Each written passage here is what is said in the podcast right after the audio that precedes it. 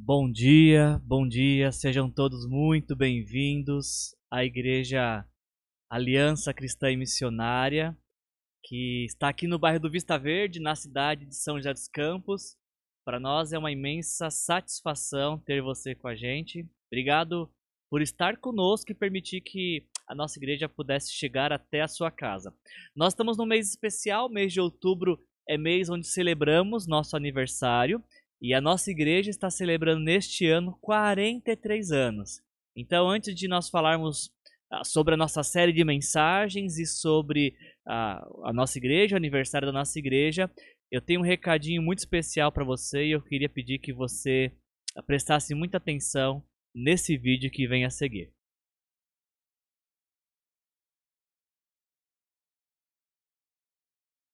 Bom dia, quem sou eu? Pastor Davi Jones, antigo amigo de vocês de São José dos Campos.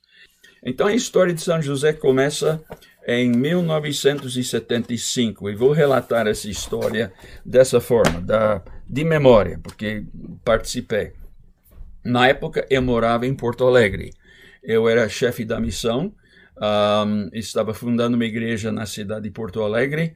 Então recebi um telefonema uma tarde de agosto de 1975. Recebi esse telefonema do pastor Jaime Heminger. Jaime era o chefe, era o tesoureiro da missão e ele era representante legal em Curitiba, tratando das questões legais quando surgiam. Ele me disse, Davi, um negócio muito estranho aconteceu hoje. Eu disse, o que, que é? Ele falou: veio um cara do Chile que diz que é da aliança lá.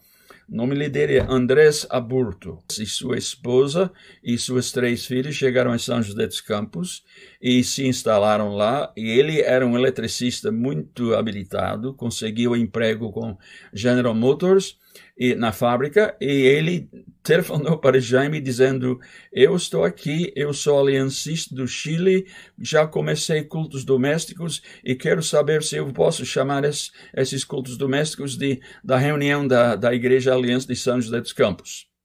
Então começa uma história interessante. Eu e Jaime decidimos visitar. Eu sei que em. Uh, em setembro de 75, porque nós recebemos o telefonema inicial em agosto, em setembro, eu e Jaime fomos de carro até São José. Chegamos lá, ele, uh, o, o Andrés e sua família estavam muito felizes de, de ver missionários aliança e tal, porque eles eram muito arraigados na igreja. E eles disseram: Nós vamos ter um culto doméstico eh, hoje à noite. A, a sala de estar da casa estava toda uh, todos os móveis empurrados contra a parede. Aí tem cadeiras, e ele tem um culto lá, e nós realizamos a culto com ele. Falou para mim, Davi, nesse fim da semana, eu quero que você vá comigo para um, um projeto de, de habitação, é, por uma companhia chamada Ibecasa Brasileira. Nem sabia o que, que era. Disse, Ibecasa é uma, é uma companhia uh, de uma fundação, a Fundação Rockefeller. Resultado que ele disse, ele me levou lá e mostrou e disse: Deus me falou que nós, da aliança, vamos ter uma igreja lá. Falou mesmo, falou. Eu pensei, bem, não falou comigo, não falou com Nova York, não falou com a missão, mas vamos ver. Isso começa o início de várias viagens. Eu viajo, Jaime Heminger vinha, outros colegas da missão foram. Uma vez por mês a gente visitava para encorajar e ver. E já sete pessoas se converteram na casa dele, a coisa começa a rolar. No fim, ele me telefonou de novo e disse: Você vem e essa vez, quando você vier, você passa em São Paulo e visita a sede uh, brasileira da Ibecasa Brasileira, lá em, no Conjunto Nacional, na Avenida Paulista. Cheguei lá, falei com a primeira secretária, tinha aquelas recepcionistas a perder de vista, né?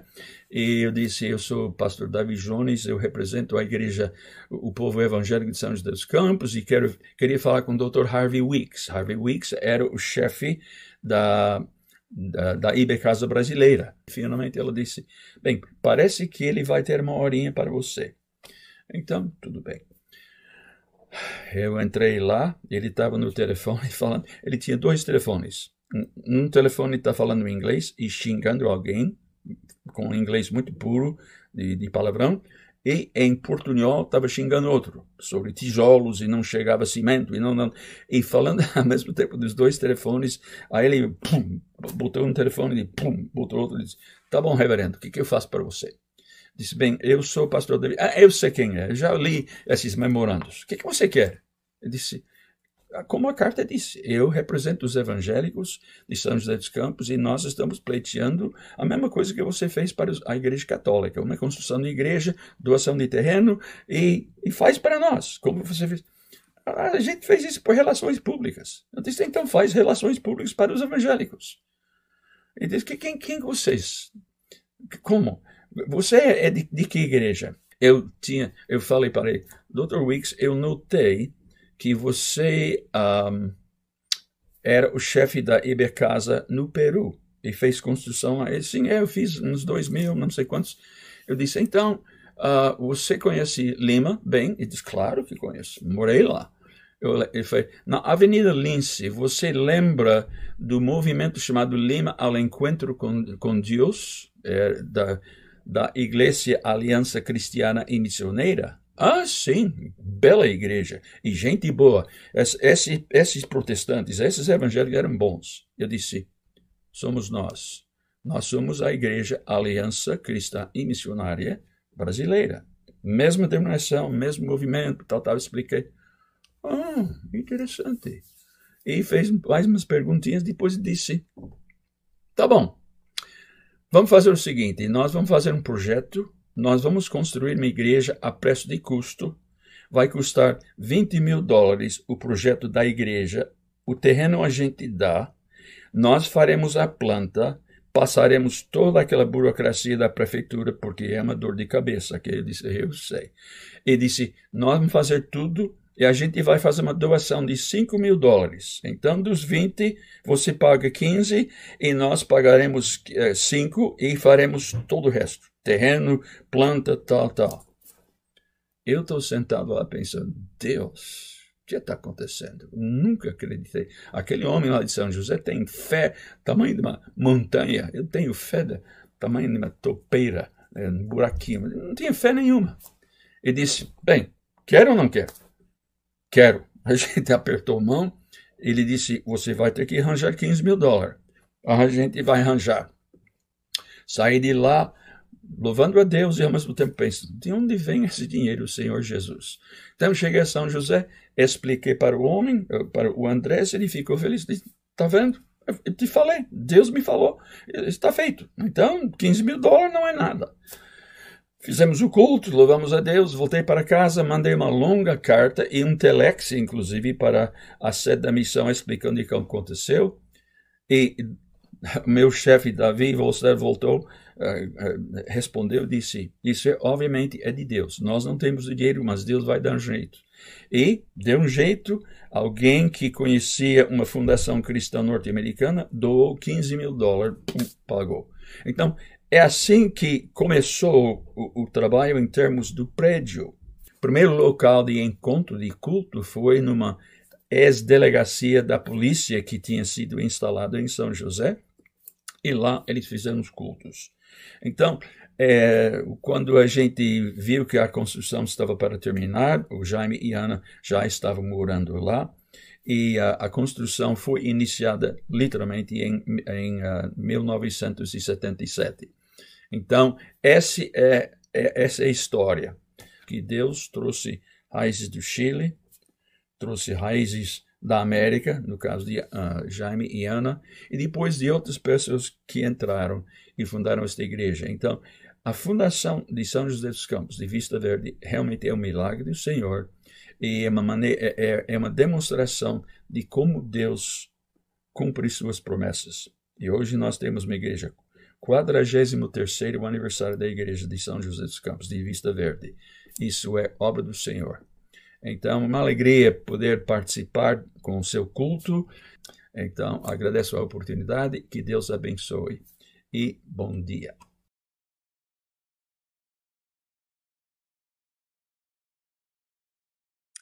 Neste ano nós estamos completando 43 anos, mas como vocês puderam ver, esse é o início da nossa história relatado por uma testemunha ocular, por alguém que fez parte uh, do início do nascimento da nossa igreja, pastor David Jones, missionário americano, que foi muito usado por Deus para que nós pudéssemos iniciar essa, essa linda história. E como vocês puderam ver, a nossa história começa com muita fé, começa com ousadia, começa acreditando no impossível, no sobrenatural, naquilo que Deus é capaz de fazer.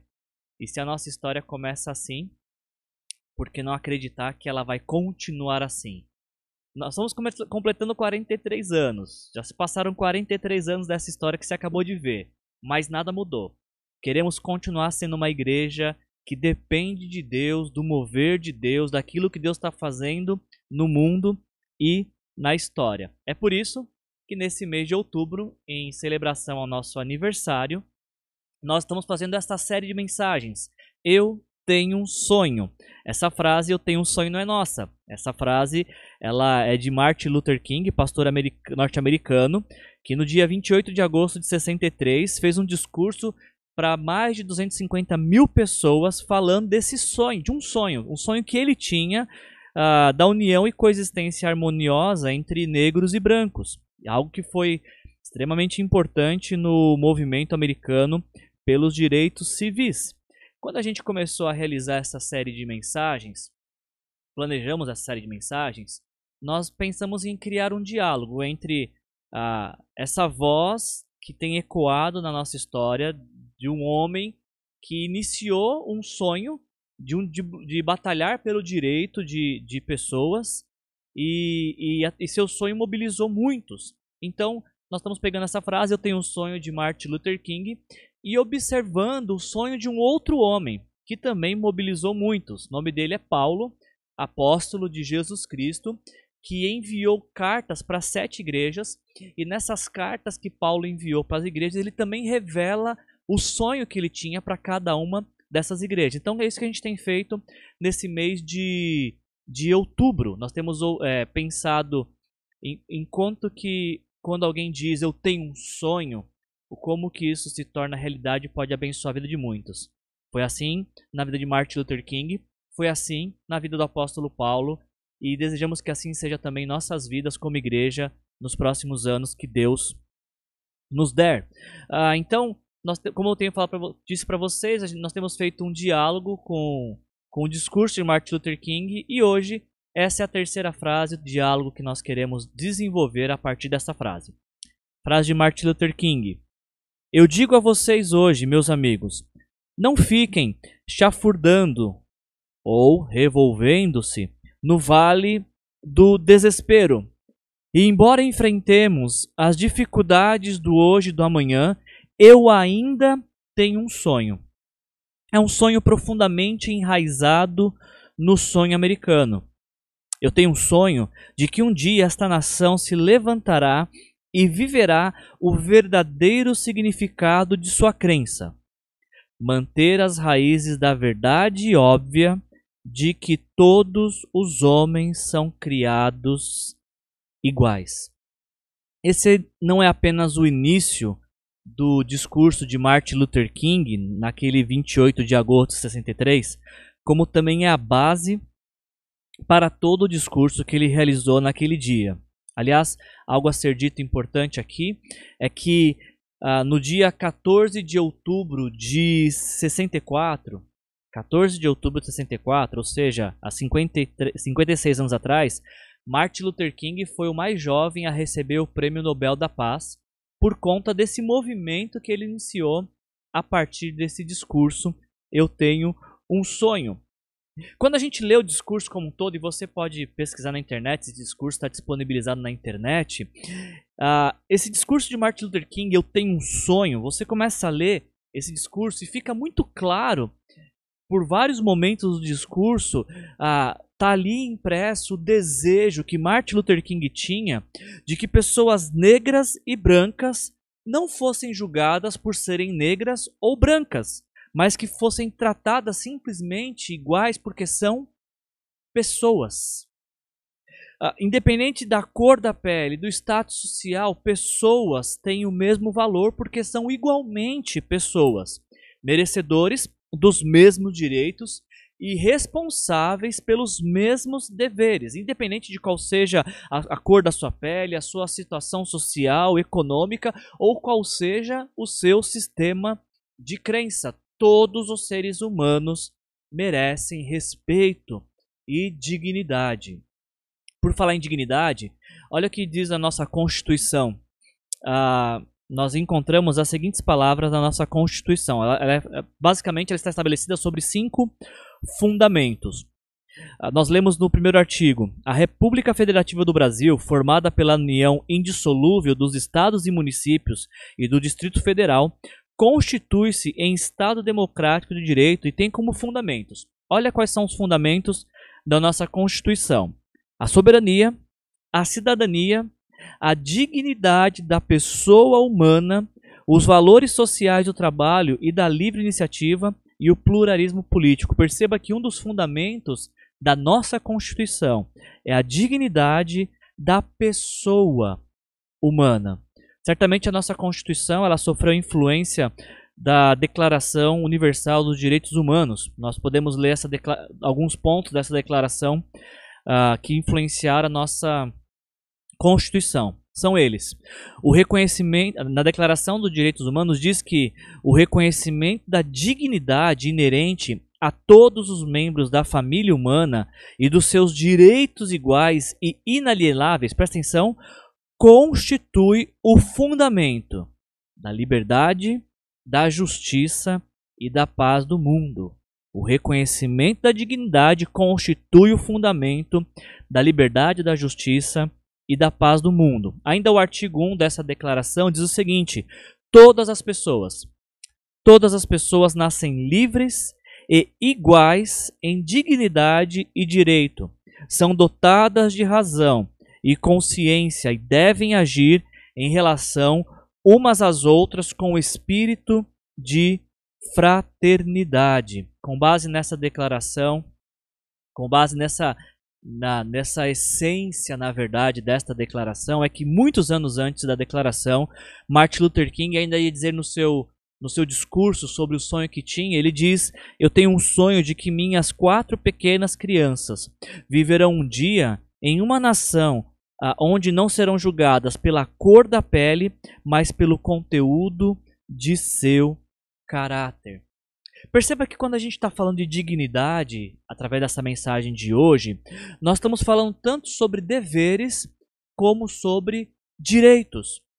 O Estado tem o dever de proporcionar uma vida digna a todos os seus cidadãos. E os seus cidadãos, por sua vez, têm o direito de ter acesso ao mínimo necessário para a vida, como uh, segurança, educação, saneamento básico, saúde e outras coisas mais. Por outro lado, cada cidadão tem o dever de se portar dignamente vivendo em sociedade. E o Estado, por sua vez, tem o direito de fazer valer leis para, para que a sociedade possa funcionar. Uh, para o bem comum. Nós sabemos que ah, quando a gente tá fal estamos falando de dignidade, estamos falando tanto sobre direitos merecidos, como também estamos falando sobre dever, deveres a serem reconhecidos. Eu, eu, enquanto estava pensando nessa questão de, de sinônimos de dignidade, que dignidade tanto é um direito merecido, como também um dever de reconhecimento, eu lembrei de alguns textos bíblicos que talvez possam nos ajudar a, a, a, entender melhor o conceito de dignidade. Por exemplo, a Bíblia nos conta a história de um homem chamado João Batista que estava batizando pessoas ah, no Rio Jordão e de repente ah, chega Jesus para ser batizado e ele diz que não era digno de desamarrar as sandálias de Jesus. Palavra dignidade. Ele não tem. João Batista não sentia no direito merecia, merecia tal honra. A mesma coisa aconteceu uma vez com o centurião. Ele tinha um servo que estava doente e aí ele manda um recado: Jesus, por favor, meu servo está doente, ele precisa de cura. E Jesus disse: Eu estou indo até a sua casa. E esse centurião fala: Não faça isso porque eu não sou digno de que o Senhor entre na minha casa. Então tanto João Batista como o centurião perceberam o significado de dignidade daquilo que era merecido. No caso, eles entendiam que não mereciam a tamanha honra de ter Jesus é, em relação a Jesus. Mas o contrário é verdadeiro. A palavra dignidade na Bíblia também aparece sobre aquilo que é direito. Por exemplo, o apóstolo Paulo vai falar em 1 Timóteo capítulo 5 que digno é o trabalhador de seu sustento. Quando você está trabalhando e alguém paga o seu salário, não está fazendo um favor a você. É um direito, porque você trabalhou, você vendeu horas da sua vida desempenhando uma atividade, então você tem o direito de receber por isso. E a Bíblia, o maior de todas as demonstrações de merecimento sobre dignidade, sobre aquilo que é digno de ser tributado, a gente vai ler em em Apocalipse, capítulo, o livro de Apocalipse, por diversas vezes tem a expressão falando a, respeito de Jesus, digno é o Cordeiro de receber honra, glória, ou seja, ele merece honra, ele merece glória por aquilo que ele é. Mas dignidade, como a gente falou, também tem relação com ah, reconhecimento, sobre tributar honra.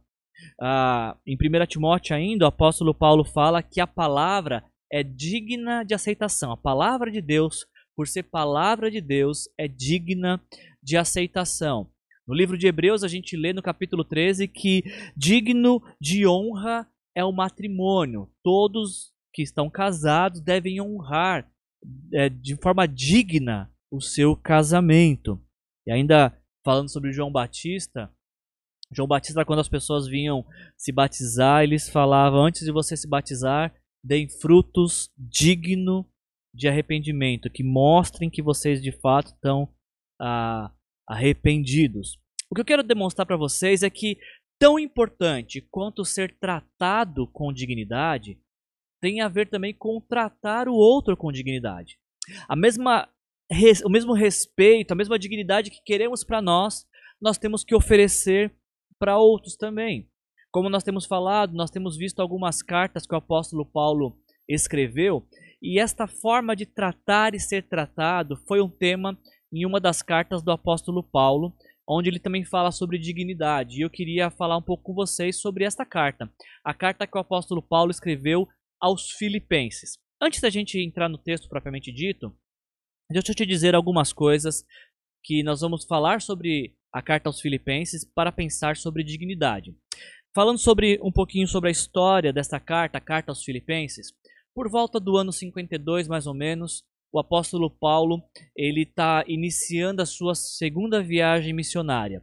Ele está saindo de Antioquia e o desejo do apóstolo Paulo é ir para a Ásia. Então nós chegamos ali em Atos capítulo 16, onde o apóstolo Paulo está tentando de todas as formas entrar na Ásia, mas o texto de Atos 16 é específico dizendo de que a cada lugar da Ásia que Paulo queria ir, ele era impedido pelo Espírito Santo. E aí então em uma noite o apóstolo Paulo está dormindo, aonde ele tem uma visão de um homem da Macedônia pedindo ajuda. E aí a partir deste sonho, o apóstolo Paulo ali entende que a direção que Deus está dando para ele não é para ir para a Ásia, mas é para ir para a Europa.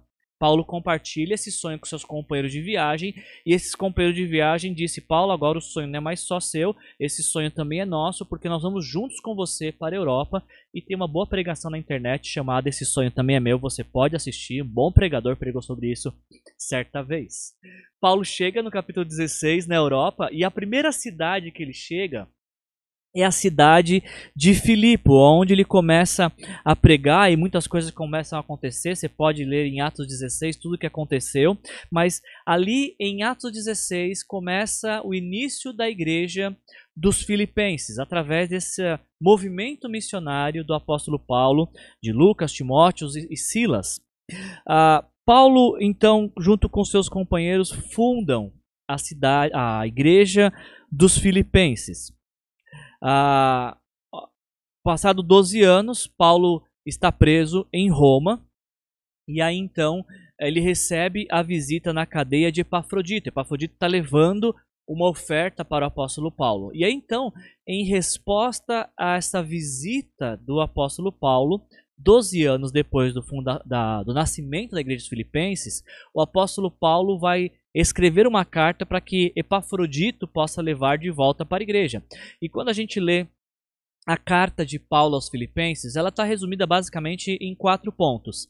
Paulo escreve a carta para agradecer pelo cuidado, pelo carinho uh, que os filipenses estavam tendo com ele, que estava preso, mas ainda uh, habitava em seus corações, em suas lembranças, em suas orações, e desse desprendimento de, de enviar uma oferta para o seu sustento nessa prisão domiciliar. Então, Paulo escreve a carta aos Filipenses, primeiramente por isso, para agradecer por tudo que aquela igreja estava fazendo por ele. Paulo escreve essa carta também para encorajar a igreja, porque muitos estavam chateados, tristes, desanimados por Paulo estar preso. Então, o segundo motivo por que Paulo escreve a carta aos Filipenses é para encorajá-los. Aliás, um parênteses, não é nenhum absurdo da nossa parte dizer que a carta de Paulo aos Filipenses ela é chamada de carta da alegria, porque Paulo está preso e parece até meio contraditório falar de alegria de alguém que está preso. Mas quando você lê essa carta, você pode até fazer isso essa semana, são apenas quatro capítulos, te encorajo a fazer isso. Você vê Paulo transbordando de alegria. Certamente a carta aos Filipenses é a carta mais alegre que o apóstolo Paulo escreve. Ela, a, a todo momento você vê entusiasmo, paixão do apóstolo Paulo. Então, ele está escrevendo por essa segunda motivação não apenas para agradecer, mas também para encorajá-los, os filipenses, de que a prisão não é o último capítulo da história dele. E que mesmo estando preso, Deus ainda tem feito muitas coisas através da vida dele. Então, não há motivo para ficar triste. O apóstolo Paulo está escrevendo essa carta para dizer isso. Um outro motivo, o terceiro motivo pelo qual o apóstolo Paulo escreve a carta aos Filipenses, é porque, assim como todas as outras igrejas, do primeiro século, os colossenses também estavam enfrentando, os filipenses, perdão, estavam enfrentando uma grande batalha com a tentativa de, de falsos ensinamentos entrarem na vida da igreja. Um deles, o judaísmo, que a gente viu na semana passada. Então, o apóstolo Paulo ele chega até a falar para que a igreja tivesse tomado, tomado conta com a falsa circuncisão. Essa é uma demonstração da, presen da tentativa da, da entrada do judaísmo na igreja dos filipenses. E aí o quarto motivo pelo qual o apóstolo Paulo escreve, o quarto e último, é aquilo que a gente vai usar hoje para, para nos servir de base para essa mensagem. Olha só o problema, quarto problema que o apóstolo Paulo enfrentou na igreja dos Colossenses e vai servir de base para nós hoje. Filipenses, perdão. Em Filipenses capítulo 4, versículos de 2 a 3, como vocês podem ver na tela, nós lemos a seguinte mensagem. Seguintes palavras do apóstolo Paulo. Agora suplico a Evódia e a Sintique, tendo em vista que estão no Senhor, resolvam o seu desentendimento. E peço a você, meu fiel colaborador, que ajude essas duas mulheres, pois elas trabalharam arduamente comigo na propagação das boas novas, e também com Clemente e com meus outros colaboradores, cujos nomes estão escritos no livro da vida.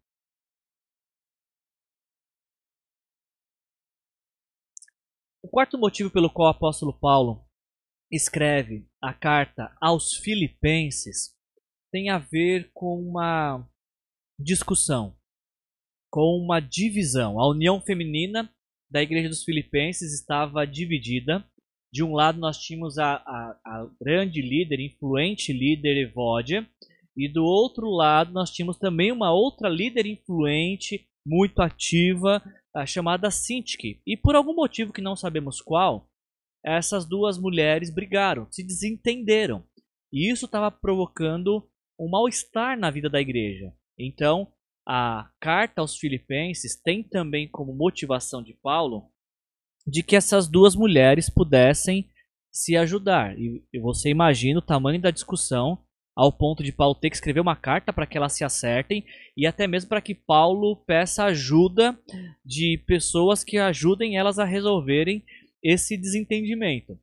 Sabe que quando eu vi essas palavras de Paulo em Filipenses capítulo 4, dizendo que duas mulheres, duas líderes influentes da igreja brigaram e que, por favor, as pessoas lá mais próximas ajudassem elas a resolverem esse conflito, algumas coisas me chamaram a atenção e fazem acho que agregam bastante para o nosso conhecimento.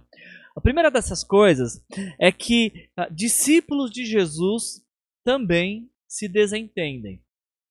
Pessoas que estão, são maduras na fé, antes de serem pessoas maduras e fiéis na fé, são pessoas uh, sujeitas a falhas, sujeitas a equívocos, sujeitas a preferências, às vezes sujeitas a orgulho, a serem irredutíveis nos seus pensamentos e quererem disputar por razão. Isso acontece na vida da igreja. E Paulo nos diz isso, tendo em vista que elas estão no Senhor. Eram pessoas sérias, maduras na fé, que conheciam Jesus, mas que por algum motivo, seja por razões, ou por emoções, ou por perspectiva, se desentenderam. Então é possível que discípulos de Jesus também venham a se desentender. Agora, tão verdade quanto que discípulos de Jesus são imperfeitos e se desentendem às vezes, também é verdade, na mesma proporção, que discípulos de Jesus podem se desentender, mas têm que resolver rapidamente. É o que o apóstolo Paulo diz: resolvam o seu desentendimento. Vocês que estão no Senhor, Sinti e Evódia, por estarem no Senhor, resolvam seu desentendimento. É, com a mesma intensidade que disputamos razão, temos que disputar também a reconciliação. Talvez seja um motivo, seja uh, plausível dizer que temos que discutir, mas depois discutimos para ver quem vai pedir perdão primeiro. Não, eu peço perdão, não você pede perdão. E aí talvez vire uma nova discussão.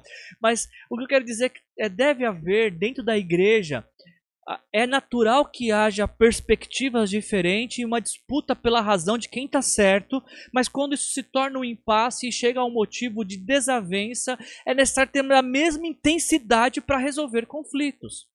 Ainda, o apóstolo Paulo fala para a Epafrodito, Clemente e outros: ajudem essas mulheres. Por que era necessário que elas fossem ajudadas? Porque discípulos de Jesus precisam de ajuda. Às vezes, nós não temos todas as variáveis que nós precisamos para resolver nossos conflitos, e é por isso que nós vivemos numa comunidade de fé de discípulos de Jesus, onde outros que estão de fora, talvez, do conflito, possam ajudar. A única coisa que não é aceitável é permanecer dividido, é permanecer em contenda, é permanecer em conflito. Por isso o apóstolo Paulo diz: olha, ajudem elas, o que elas não podem é ficar brigadas. Então, que outras pessoas possam intermediar nessa discussão.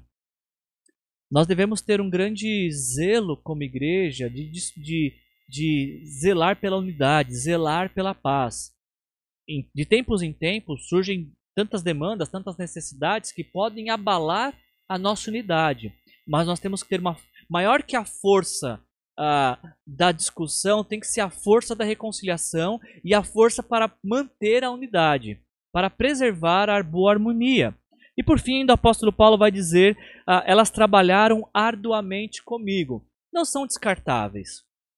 Pessoas não são descartáveis. Não é porque uma pessoa tem um ponto de vista diferente, uma perspectiva diferente, até está vivendo um momento diferente de vida que ela deve ser descartada. Pessoas têm valor, apesar de suas falhas, e nós não podemos desconsiderar, escantear pessoas que pensam diferente de nós. Aliás, você vai saber se você está numa relação madura, se você consegue conviver com pessoas que te contrariam. Se você só vive com pessoas que concordam com você, ou se você busca apenas relacionamento com quem você tem aprovação, você está vivendo de relacionamentos superficiais. Na igreja, nós vivemos com relacionamentos profundos, onde nos deparamos com pessoas que não concordam com a gente que nos contrariam e, por, e são nossos amigos justamente por isso, porque através da contrariedade nos levam a ter outras perspectivas de que nós não temos. Eu sei que isso é motivo de, às vezes, muito desgaste. Tem pessoas que não gostam de ser contrariadas, mas a contrariedade nos mostra, nos leva a ter outras perspectivas. Essas mulheres estavam sendo contrariadas. Algo que uma ou outra disse gerou essa tensão, mas elas não podem ser descartadas. Paulo, inclusive, fala: elas foram. Ah, trabalharam arduamente comigo na proclamação das boas novas. São pessoas importantes. E não é porque estão em discórdia que devem permanecer em discórdia e serem desconsideradas. Não. Estão em discórdias temporariamente. Vamos buscar ajudá-las para solucionar, porque elas são importantes. O apóstolo Paulo ele vai constantemente, embora esse não seja o tema central da carta aos Filipenses, a carta aos Filipenses, o tema central não é relacionamentos. Mas é muito interessante ver como que o apóstolo Paulo fala nos quatro capítulos sobre como que os, os relacionamentos não tratados podem ser ladrões da nossa alegria. Na carta Alegria, Paulo fala como que relacionamentos podem roubar a nossa alegria. Capítulo 1, versículo 28, Paulo diz: Não sejam intimidados por aqueles que se opõem a vocês. Oposição é diferente de, contrari de contrariedade. Paulo fala: Não se deixe intimidar por aqueles que se opõem a vocês. No capítulo 2, versículo 3, o apóstolo Paulo fala: Não façam nada por ambição egoísta ou por vaidade. Você pode não acreditar, mas uh, em muitas igrejas na nossa já aconteceu muitas vezes de que algumas ações foram motivadas por ambição egoísta ou por vaidade. Isso acontece na vida de igreja. Por isso que o apóstolo Paulo fala: não façam. Possivelmente porque alguns estavam fazendo naquela igreja. Ainda, capítulo 3, versículo 2, o apóstolo Paulo fala: cuidado com esses que praticam o mal. No caso da igreja aos Filipenses, uh, Paulo estava falando sobre o, uh, a imposição do judaísmo dentro da igreja, chamando isso de, de prática de mal. Ainda ah, no capítulo 4, como a gente viu, versículo 2, Paulo fala: vivam em harmonia. Nós precisamos cuidar dos nossos relacionamentos. O grande problema é que quando a gente está falando de relacionamentos, na maioria das vezes nós estamos pensando no que nós queremos, no que é bom para nós, no que nos agrada. Dificilmente a gente pensa no benefício que eu posso levar ao outro, naquilo que eu posso fazer ao outro. E aí que talvez essa seja a maior tensão, a maior crise dentro da igreja, quando nós batalhamos pelo nosso bem-estar, para que nossas vontades sejam realizadas, como se a igreja fosse nossa. A igreja talvez ela é a única único ajuntamento de pessoas na face da terra que existe para o bem do outro. Quando você ah, compra o título de um clube, você está pensando no seu bem-estar. Quando você entra, sei lá, em qualquer tipo de agremiação, em qualquer tipo de, de sociedade, você entra pensando no seu bem. Mas a igreja é o único lugar que você faz parte e está ali por conta do bem do próximo. E, a gente tem esse exemplo do próprio Senhor Jesus, que vem ao mundo não para o seu próprio bem, mas para o nosso próprio bem. Eu queria que você decorasse isso, por favor. É muito importante. A igreja existe para o bem do outro. É óbvio que quando você faz parte da igreja, você também é beneficiado, mas a, a razão de ser da igreja não é, é ter na igreja a, a fonte do seu próprio bem. Porque quando a gente começa a fazer isso e olha para a igreja e pensando naquilo que a igreja vai me oferecer, nós começamos a ficar desiludidos porque a igreja não tem condições de oferecer tudo aquilo que você quer que ela te ofereça. Porque a igreja não é feita sua imagem e semelhança. Ela é, busca ser a imagem e semelhança de Jesus, o seu verdadeiro dono. E as brigas começam a acontecer na, na vida da igreja. A falta de dignidade, de dar ao outro devido respeito e reconhecimento, começam a acontecer quando começamos a pensar em nós, em nossos desejos, em nossas preferências. O apóstolo Paulo uh, vai solucionar este ponto de dar fim ao egoísmo e de encorajar os filipenses a pensar no próximo em primeiro lugar, usando um hino, um possível hino da igreja da, no, primitiva. E através deste hino nós vemos como que o apóstolo Paulo soluciona esse problema de relacionamentos na igreja dos Filipenses. Nós lemos em Filipenses, capítulo 2, versículos de 5 a 8, as seguintes palavras: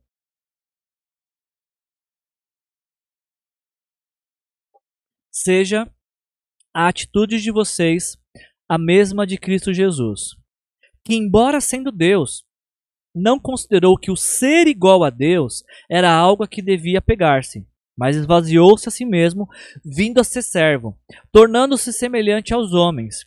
e, sendo encontrado em forma humana, humilhou-se a si mesmo e foi obediente até a morte e morte de cruz. É interessante pensarmos de que o apóstolo Paulo começa o capítulo 2 da carta aos Filipenses dizendo: Nada façam por ambição egoísta ou por vaidade, mas humildemente considerem-se uns aos outros, os outros superiores a si mesmo. Cada um cuide não somente dos seus interesses, mas também dos interesses dos outros. O apóstolo Paulo nos desafia, no capítulo 2 dos Filipenses, pensar em como nós podemos viver não para nossa ambição egoísta ou vaidade. E a resposta é: tenham a mesma atitude de Cristo Jesus. Quando surgir um questionamento na igreja dos Filipenses, na nossa igreja, o que eu preciso fazer para passar a considerar os outros superiores, dignos de respeito, de honra, mais do que eu, como é que eu faço isso? Simples. Tenham em vocês a mesma atitude de Cristo Jesus. Quando surge o questionamento na igreja, o que eu preciso fazer para começar a cuidar, nutrir, instruir e orientar a vida de outras pessoas? Ao ponto de que essas outras pessoas pareçam mais importantes aos meus olhos do que eu mesmo. Tenham em vocês a mesma atitude de Cristo Jesus. O apóstolo Paulo deixa muito claro para a gente que quando nós espelhamos a nossa vida, temos por base da nossa, nossa forma de viver a vida e a pessoa de Jesus, nós passamos a levar em consideração o outro nós temos um maior respeito e apreço pelo outro. Começamos a, a pensar menos em nós e nossas necessidades e entendemos de que nossas necessidades passam a ser supridas quando nós começamos a pensar no outro e viver em função do outro. Três, três palavras que nos ajudam a, a ter a mesma atitude de Cristo Jesus. A primeira delas tem a ver com o desapego. Abrir mão daquilo que considera ser. Como nós lemos, Jesus era Deus, a segunda pessoa da Trindade, o Deus Filho, mas ele não se não considerou que ser o Deus Filho, cheio de honrarias na eternidade, no céu, era algo que ele devia se apegar, se agarrar para uh, ah, fazer aquilo valer a pena do que qualquer outra coisa. Não, não, não. O apóstolo Paulo fala: Jesus, sendo Deus, não considerou que isso era algo que devia se apegar, mas ele se desapegou disso. Ainda, uma outra palavra, além de desapego, para que possamos ter a mesma atitude de Cristo Jesus, uma segunda palavra é essa ideia de se esvaziar. O apóstolo Paulo diz que uh, Jesus não apenas abriu mão daquilo que ele era, como também daquilo que ele tinha. Ele esvaziou-se a si mesmo, vindo a ser servo, tornando-se homem. E preste atenção: Jesus não foi esvaziado. Ele se esvaziou. Foi iniciativa de Jesus se esvaziar. Ele não precisou da ação de um segundo esvaziando ele para que ele pudesse a, abrir mão daquilo que ele tinha. Não, ele, ele escolheu se esvaziar. Ele escolheu abrir mão da glória eterna que ele tinha nos céus, do, do, da adoração que anjos tributavam a ele. Ele abriu mão de, dos seus atributos divinos. Ele não deixou de ter, mas ele abriu mão de usá-los quando ele entra na história para um bem que não era um bem para ele pessoal, mas um bem proporcionado a outros. Então, além de desapego e esvaziar, por fim, uma última palavra que nos ajuda a ter a mesma atitude de Cristo Jesus, a questão da obediência, abrir mão daquilo que se deseja. Paulo fala que Jesus ele uh, humilhou-se a si mesmo e foi obediente até a morte e morte de cruz. Você entendeu isso? Desapego tem a ver com abrir mão daquilo que você considera que é. Esvaziar-se tem a ver com abrir mão daquilo que se tem. E obediência tem a ver com abrir mão daquilo que quer. E quando a gente consegue fazer isso, abrir mão daquilo que consideramos ser, abrir mão daquilo que consideramos ter e abrir mão daquilo que queremos, nós conseguimos viver em função do outro. Nós conseguimos olhar para o outro com um olhar de dignidade e do respeito que o outro merece. quando nós nos desapegamos, nos esvaziamos e obedecemos, estamos tendo a mesma atitude de Cristo Jesus. E é isso que nós somos chamados para viver e ser, como Cristo Jesus. Aqui, no capítulo 2 de Filipenses, cabe aquela famosa frase que circula em nosso meio cristão: No seu lugar, o que faria Jesus? Quando alguém disputasse a razão e quisesse fazer valer a sua vontade, nesse lugar, o que faria Jesus? Quando alguém procurasse briga, o que faria Jesus? Quando alguém ofendesse, o que faria Jesus? Essa é, o, é a essência desse capítulo 2. Quando a gente está falando em dignidade, nós temos que lembrar que quem está diante de nós, nosso próximo, a pessoa que está à nossa frente, ela merece respeito. Ela merece ser considerada como um ser humano que merece, que precisa de reconhecimento. Não apenas nós devemos esperar ser reconhecido e respeito, mas a gente tem que oferecer isso também. E quando a gente é, destina isso a outros, nós também plantamos para que possamos receber a mesma dignidade que nós queremos uh, ter. Nós damos a mesma a dignidade que nós queremos ter. É o que o apóstolo Paulo fala do seu sonho para a igreja aos Filipenses. O apóstolo Paulo diz: o mais importante é que vocês vivam em sua comunidade de maneira digna. Olha a palavra digna aparecendo na carta aos Filipenses. Que a sua. Uh, que vocês vivam em sua comunidade de maneira digna das boas novas de Cristo. Então, quando eu for vê-los novamente, ou mesmo quando ouvir a seu respeito, saberei que estão firmes e unidos em um só espírito, em um só propósito, lutando juntos pela fé que é proclamada nas boas novas. Parece que esse desejo também habitava no coração de Martin Luther King, quando ele dizia: Eu tenho o sonho de que minhas quatro pequenas crianças viverão um dia em uma nação onde não serão julgadas pela cor da pele, mas pelo conteúdo do seu caráter. Esse sonho é um sonho tão genuíno de você pensar no bem-estar do, do outro, de ser algo para alguém, em vez de ter algo para si, que enquanto eu preparava essa mensagem falando do sonho de dignidade, eu compartilho desse sentimento do apóstolo Paulo, do, de Martin Luther King. Meu sonho também para a nossa igreja, eu tenho o sonho de que a nossa igreja possa gastar mais força para preservar a unidade do que para promover a divisão. Nós vamos nos desentender. Nem sempre nós vamos concordar. E a gente às vezes emprega força uh, na nosso ponto de vista, na nossa, na nossa, naquilo que a gente acha que é o que é o melhor, mas eu queria que gastasse mais, gastássemos mais força pela nossa unidade ao ponto de que se estivéssemos vendo de que ah, uma discussão estava tomando um caminho que vai promover divisão, a gente decidisse parar. Esse é meu sonho, de uma igreja que batalha pela unidade. E batalha pela unidade porque sabe que pessoas não são descartáveis. Batalha pela unidade porque sabe que pessoas são valorosas. Porque pessoas merecem mesmo respeito que nós desejamos ter. Eu também tenho um sonho para nossa igreja. Eu tenho um sonho de que nós tenhamos mais disposição de envelhecer juntos do que sair por aí perambulando, peregrinando, se aventurando à busca dos nossos desejos, dos nossos sonhos, das nossas preferências.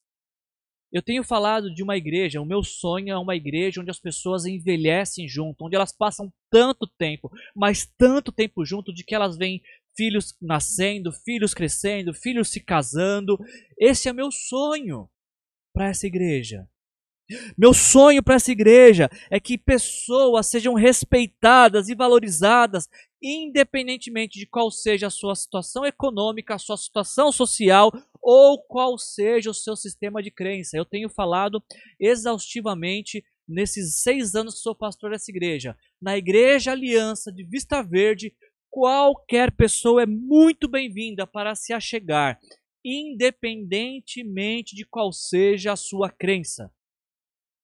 Quer dizer que um católico pode entrar no nosso templo, tomar lugar? Pode, é muito bem-vindo. E um espírita? Também. E, e um budista? Também. A Igreja Aliança de Vista Verde ela não está aberta apenas para crentes evangélicos. Qualquer pessoa, independentemente de sua crença, ela é convidada a se achegar, a estar perto de nós, para ouvir a única mensagem que nós temos para proclamar: o amor e a salvação de Jesus. Portanto, eu queria que na Igreja Aliança, quando a gente ah, pensa nas séries, quando a gente pensa nas músicas, é isso na nossa mente. De que aquilo que a gente fala, aquilo que a gente canta, seja compreendido por todos, independentemente de qual seja a sua crença. Porque nós não somos uma igreja para evangélicos apenas, somos uma igreja para o mundo, para proclamar a salvação ao mundo, para levar a palavra de Deus ao mundo. Na esperança de que o mundo um dia absorva, entenda a mensagem do evangelho. Entenda que na cruz Jesus morre pelo pecado de toda a humanidade. E todo aquele que entende que na cruz Jesus morreu pelos seus pecados, quando essa pessoa se arrepende e entrega a sua vida para Jesus, reconhecendo Jesus como Senhor e Salvador de sua vida, tal pessoa não está mais presa a um sistema de crença, de rituais religiosos, porque ela passa a desenvolver um relacionamento com Jesus. E é justamente ah, esta fé em Jesus que restabelece a nossa dignidade, porque passamos a ser, pela fé em Jesus, a, o ser humano conforme Deus quis que nós sempre fôssemos. Jesus é o homem que todo homem deveria ser. A gente falou isso algumas vezes aqui nos nossos encontros. E quando a gente entrega a vida para Jesus, passamos a, a experimentar de valores e princípios que Deus tem para toda a humanidade. Por isso a gente não pode ah, impedir, a gente não pode categorizar pessoas por conta de suas crenças. E meu sonho é que pessoas, independente de qual seja a sua religião, se sintam muito à vontade em nosso meio. Sejam muito bem acolhidas em nossa vida como igreja, na nossa vida de comunidade de discípulos de Jesus. Para que nesta relação conosco elas possam conhecer o quanto Deus as ama e o quanto Deus se importa com cada uma delas. Eu acho que esse sonho também ele ele pode ser percebido nas palavras de Jesus, quando Jesus fala assim: em tudo, façam aos outros o que vocês querem que eles lhes façam. Quando nós tratamos com dignidade alguém, nós estamos fazendo por outros aquilo que a gente espera que os outros façam por nós. Quando nós acolhemos pessoas independente de qual seja a sua situação socioeconômica, independente de qual seja a sua crença, simplesmente estamos de braços abertos para receber todas as pessoas, abraçá-las e dizer o quanto Deus as ama, nós estamos fazendo por outros aquilo que nós esperamos que façam por nós. E este é o meu sonho, sonho de dignidade, o sonho para nossa igreja, o sonho pelo qual vou trabalhar enquanto Deus me der vida e permitir ser pastor desta igreja. Este é o meu sonho. Esse também é o seu sonho, a gente encerra essa série de essa mensagem de hoje que falou sobre o sonho do apóstolo Paulo de dignidade, pensando nesse sonho também de trazer para a nossa igreja. E quando a gente tem uma igreja que batalha pela dignidade, de que confere dignidade a outros, que reconhece a dignidade de outros, esse é o benefício que a gente passa a desfrutar, que a gente lê em Filipenses 2, de 12 a 16.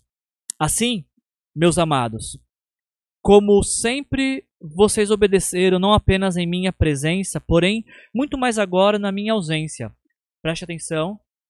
Ponham em ação a salvação de vocês com temor e tremor. Ponham em ação a salvação de vocês. Como assim? É que a salvação não é apenas fruto de um intelecto, não é assimilação intelectual. Ponham em ação a salvação de vocês com temor e tremor, pois é Deus quem efetua em vocês tanto querer quanto realizar, de acordo com a boa vontade dele. E preste atenção para dar fim as, as crises, as discussões, os, os, as, ah, os desgastes dos relacionamentos, façam tudo sem queixas nem discussões, para que venham a tornar-se puros e irrepreensíveis, filhos de Deus inculpáveis no meio de uma geração corrompida e depravada. Porque sim, uma geração corrompida e depravada que vive se queixando, discutindo e em atrito. Mas aqueles que são puros e irrepreensíveis, filhos de Deus inculpáveis, vivem no meio de uma geração corrompida e depravada, na qual vocês brilham como estrelas no universo, retendo firmemente a palavra da vida. Assim, no dia de Cristo, eu me orgulharei de não ter corrido nem me esforçado inutilmente. Quando nós, como igreja, batalhamos pela unidade, preferimos reconhecer a dignidade do outro ao invés dos defeitos, quando nós valorizamos pessoas, nós passamos a desfrutar daquilo que nós acabamos de ler aqui que o apóstolo Paulo falou. Vivemos como puros, irrepreensíveis e filhos de Deus inculpáveis, brilhando como estrelas. Tudo porque escolhemos colocar a nossa salvação em ação. Você que entregou sua vida para Jesus, você que já teve essa experiência de reconhecer que na cruz Jesus morreu pelos seus pecados, você que já teve essa experiência de, de chamar Jesus de Senhor e Salvador, você poderia dizer hoje que a sua salvação está em ação? Ou ela parece um monumento de um marco histórico no passado? Se você não teve esse momento de se entregar a Jesus, você gostaria de ter uma salvação que fosse ativa? Uma salvação que te levasse a conhecer Deus como nunca antes você conheceu? Você pode fazer isso através de uma simples oração. Você pode, na sua casa agora, onde você está, fechar seus olhos e dizer: Senhor, me perdoa pelos meus pecados, que foram a causa da sua morte na cruz.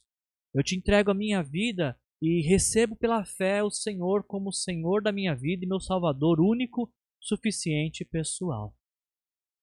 E tanto você que está fazendo isso agora, entregando sua vida para Jesus agora, como você que um dia já entregou e que se sente desafiado hoje a pôr a sua salvação em ação.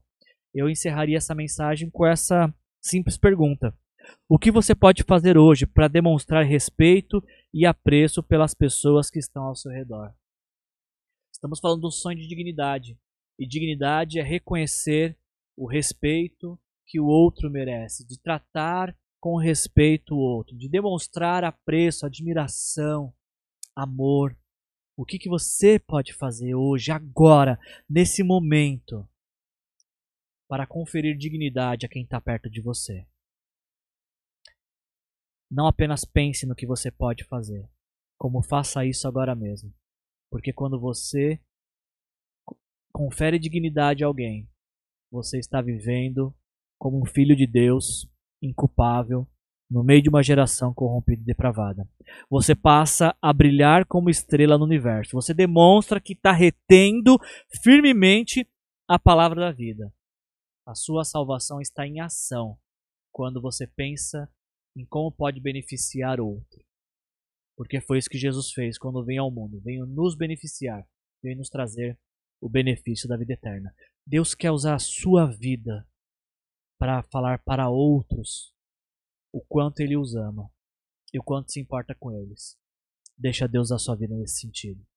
Senhor, em nome de Jesus, te agradecemos, Pai, por essa mensagem. Obrigado, Senhor, por relembrar-nos, Senhor, da, de que somos chamados para ter a mesma atitude de Cristo Jesus. Em tudo, absolutamente tudo o que fazemos. E temos, Senhor, essa atitude quando nós nos desapegamos daquilo que consideramos ser, do nosso orgulho, da nossa vaidade, das nossas preferências. Nós temos a mesma atitude de Cristo Jesus quando nós nos esvaziamos daquilo que pensamos ter valor por uma causa que é maior. E Senhor, a gente a gente tem a mesma atitude de Cristo Jesus quando a gente obedece ao Senhor abrindo mão daquilo que nós queremos, Senhor. Sabendo de que essa vida de de desprendimento pode levar muitos a te conhecer e esse é o nosso motivo de ser como, de existir como igreja, Senhor. Nos dê nessa semana mesmo, Pai, oportunidades de nos desapegarmos, de nos esvaziarmos, de obedecer, de brilhar como estrelas na vida de outras pessoas. Que na semana que vem possamos ter o belo testemunho da de, de termos compartilhado o Evangelho com alguém e visto alguém se render a Ti, Senhor. Não deixe que esse ano termine, Pai, sem que absolutamente todos nós tenhamos esse privilégio de ver pessoas se rendendo a Ti, Senhor. Nós te louvamos, te agradecemos e essa é nossa oração nessa manhã. Em nome de Jesus. Amém. Gente, eu queria agradecer a presença de todos. Muito obrigado. Antes de me despedir, eu só queria dizer que, com muita alegria e satisfação, nós estamos ah, dando passos para retomar as nossas celebrações presenciais. Na semana que vem, a gente vai fazer um teste é, de uma celebração para verificar se nós temos toda a estrutura que necessitamos para, para reabrir o templo. E a partir desse então desse encontro da semana que vem, dando tudo certo, no mês de novembro retomamos as nossas atividades presenciais com todos os cuidados. Será necessário a ferição de temperatura, a, na entrada fazer higienização das mãos. As pessoas terão que estar a todo tempo de máscara. Gente, nós vamos começar a divulgar em nossas redes sociais, mas eu já queria te dar essa boa notícia de que estamos começando a trabalhar pelo culto presencial para novamente abrir nossas portas e receber você, sua família, para te, te fazer conhecer inúmeras vezes o quanto Deus te ama e se importa com a sua vida. Tá bom? Acompanhe nossas redes sociais para que você tenha acesso a essas informações. Mande para a gente também uma mensagem aqui no nosso QR Code e você poderá ter mais notícias de como você pode participar dos nossos cultos presenciais. Vai ser um grande prazer ter você com a gente. Que a graça do nosso Senhor Jesus Cristo, o amor do nosso Deus o Pai, a comunhão e consolação do Espírito Santo se faça presente na sua vida, hoje e sempre. Em nome de Jesus. Amém. Jesus te abençoe. Tenha uma semana abençoada.